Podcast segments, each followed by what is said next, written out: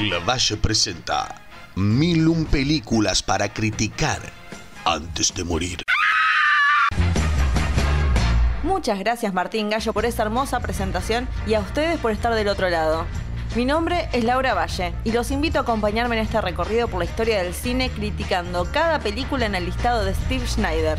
No será una tarea fácil, pero sí divertida, mientras recordamos clásicos amados por todos y tal vez, solo tal vez, descubrimos películas que se transformarán en nuestras favoritas. Acompáñenme, empecemos.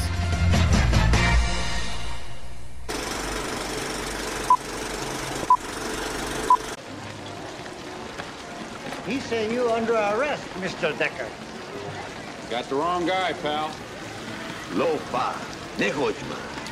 Te vaya Blake. He say you Blade Runner. Tell him I'm eating.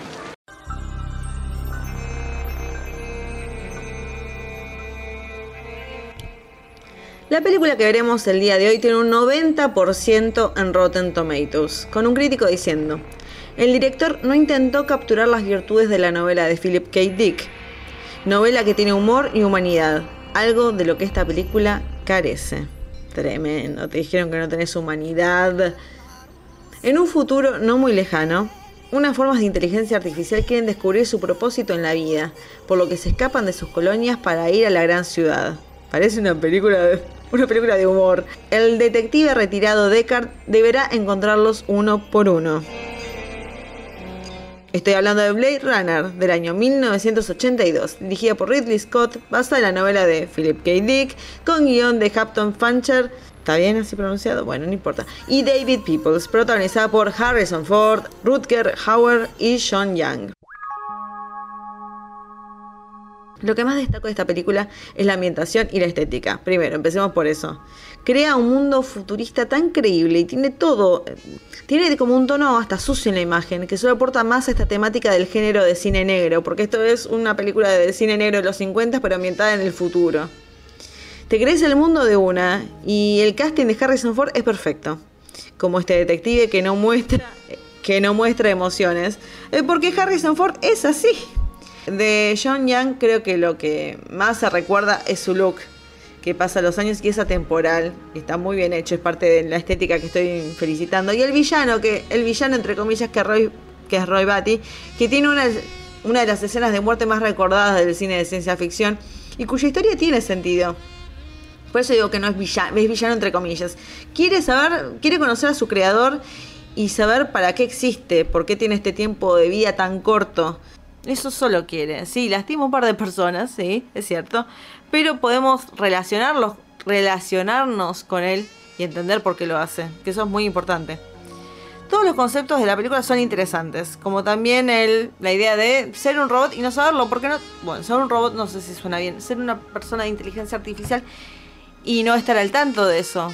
Te tenés que hacer una prueba. Hay gente que lo sabe, pero hay otros que realmente no saben. Y esta idea de juego de que no sabemos si el detective es si realmente un replicante o no, porque eso es lo que así se le llama, son replicantes. Eh, es toda esta idea de les hacen ver fotos para que crean que esa es la historia y tienen recuerdos como si fueran de ellos, pero en realidad no son suyos. Es muy interesante. Eh, pero con sus casi dos horas, poco se indaga en este tema se enfoca más en la idea de agarrar los replicantes uno por uno, más que el análisis de, bueno, pero ¿por qué les pasa esto? ¿Por qué se crearon? ¿Realmente cuál es la motivación de esto? Eh, creo que es más el enfoca en la acción que en tal vez analizar un poco más a los personajes. Y también está esta historia de amor, entre comillas, entre Deckard y Rachel. Tampoco indaga mucho en ese tema, tampoco, en la historia de amor en esas dos horas hay una especie de atracción, que no sé si decir la atracción porque hay una escena de amor también que es como medio, como que le están obligando parece, que no queda muy bien en esta época verla. Eh, pero después de eso como que mucho no entiendo por qué esta relación, por qué él se la quiere llevar con él, cuando realmente no se conocen mucho, pero bueno, yo, yo qué sé. Entre todas las cosas que me gustaron de la película, puedo decir que la voz en off es completamente innecesaria. Y el final también. El final me parece como se siente de otra película. Hay otro final que es el que hizo Ridley Scott después cuando hizo su versión alternativa, que me parece que era mucho más eh, coherente con la idea de la película. Pero lamentablemente yo quería ver la original, la que llegó a la lista de las mil y un películas, y bueno, esa tiene un final que no, no me pareció que iba acorde, y también la voz en off, sácala nomás.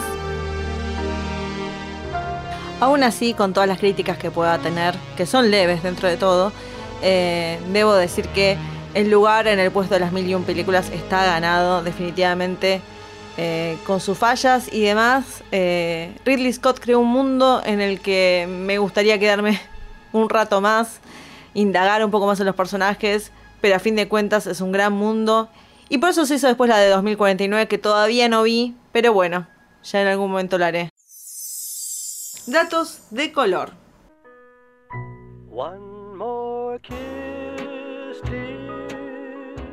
Rutger Hauer improvisó el momento eh, con la paloma, esa parte en la que él está muriendo y suelta la paloma. Y dice esa icónica frase que la verdad que, que está muy buena. All those moments will be lost in time. Like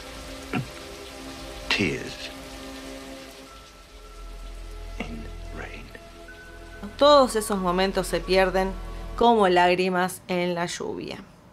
Eh, Philip K. Dick solo llegó a ver 20 minutos de película, pero dijo, es mi mundo interno, lo capturaron perfectamente. Nunca nadie se animó a decirle que Ridley Scott solamente nunca leyó el libro.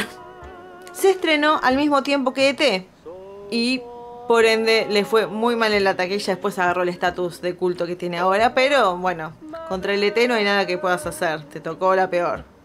Harrison Ford la pasó muy mal haciendo la película. no es una persona muy agradable tampoco, así que me imagino que Ridley Scott tampoco la pasó muy bien. Odió hacer la voz en off y tardó años en reconciliarse con Scott después de haber firmado. Y yo estoy de acuerdo con Harrison Ford que era innecesario. Ya lo dije, pero lo digo de vuelta. Ahí tenías razón, Harrison.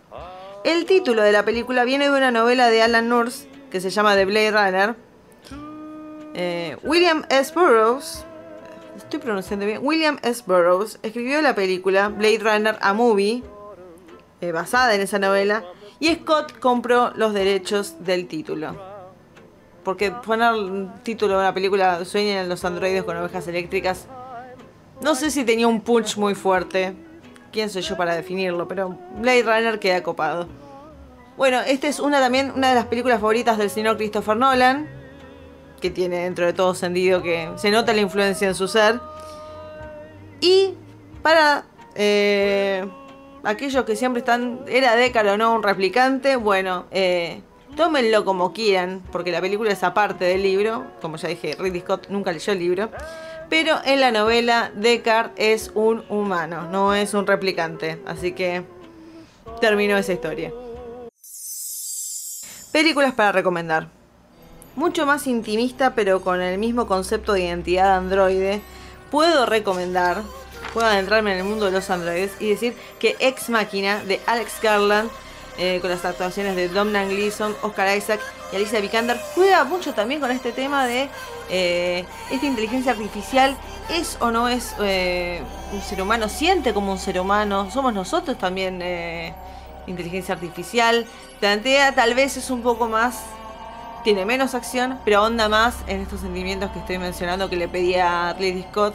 Me parece que Alex Garland lo hace muy bien. No tiene casi nada de acción, tiene un momento de baile muy lindo, pero en sí Ex Máquina es más eh, un análisis, eh, ahondar en los personajes, el personaje de Alicia Vikander especialmente. Pero bueno, me parece un lindo combo. Te ves Blade Runner y después vas por Ex Máquina. Eh, y listo, tienes un contraste ahí, está copado.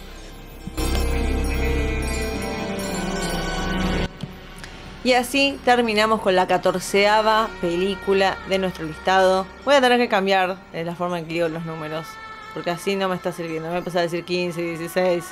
Se van a entender. Me parece más fácil de la otra manera. Bueno, pero esta es la última que digo. Esta es la catorceava película en el listado y solamente nos están quedando 987 para criticar. Así que vamos para adelante vean Blade Runner y nos veremos. Será hasta la próxima película.